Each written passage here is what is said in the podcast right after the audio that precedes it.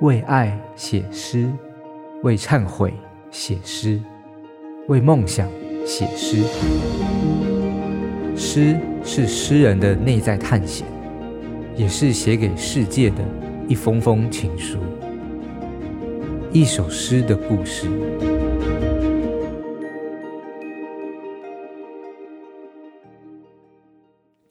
Hello，大家好，我是陆颖瑜。我来自香港，我写诗，也同时是一间只卖诗集的独立书店店长。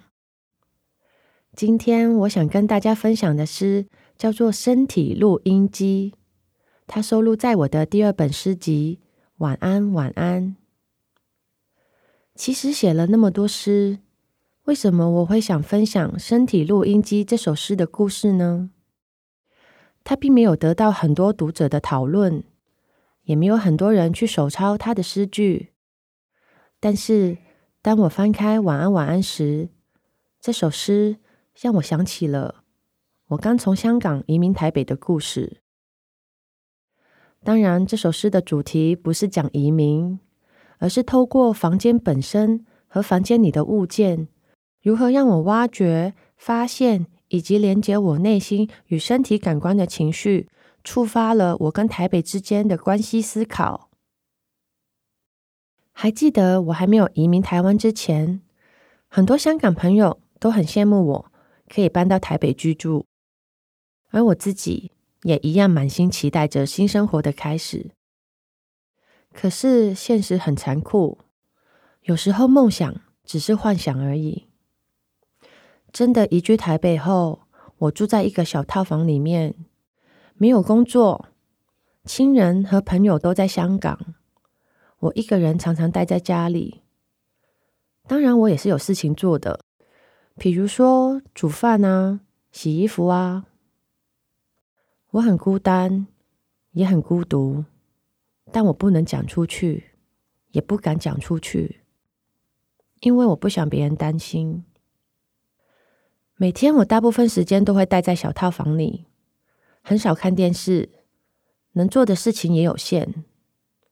慢慢的，我开始去观察房间里的家具，我抚摸他们，跟他们说话。我说我很孤单。就是这样的背景下，我开始写诗了。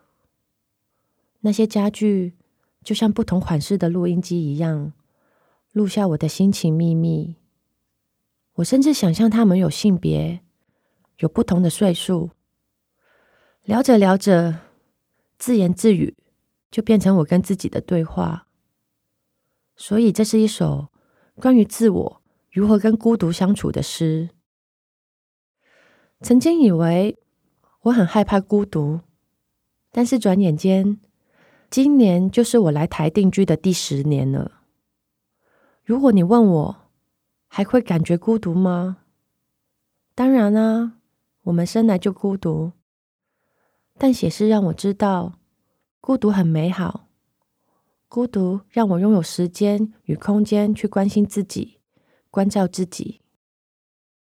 现在重看这首诗，就好像打扫家里的时候，突然在某个封尘的箱子里面找到这部录音机，再次重听。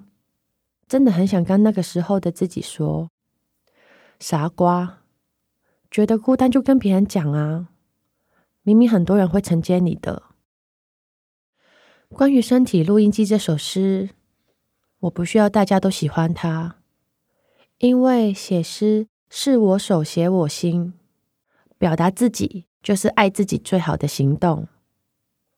我想你也会有孤独的时候吧。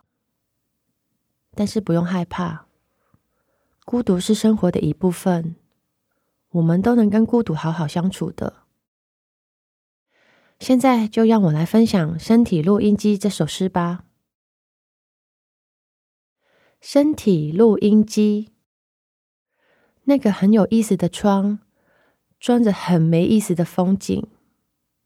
也许这就是世界。不会永远发生有趣好玩的事情。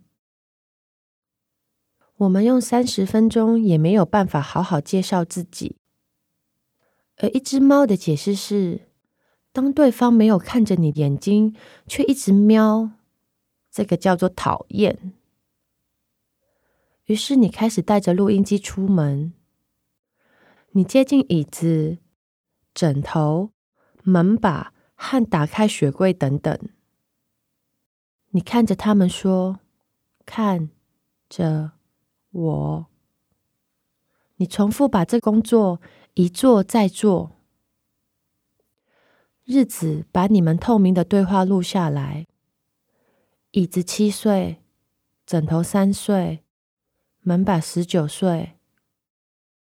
然后你开始发现了窗的故事，听到木纹里面有一圈月光尖叫。想听爱听，就在静好听。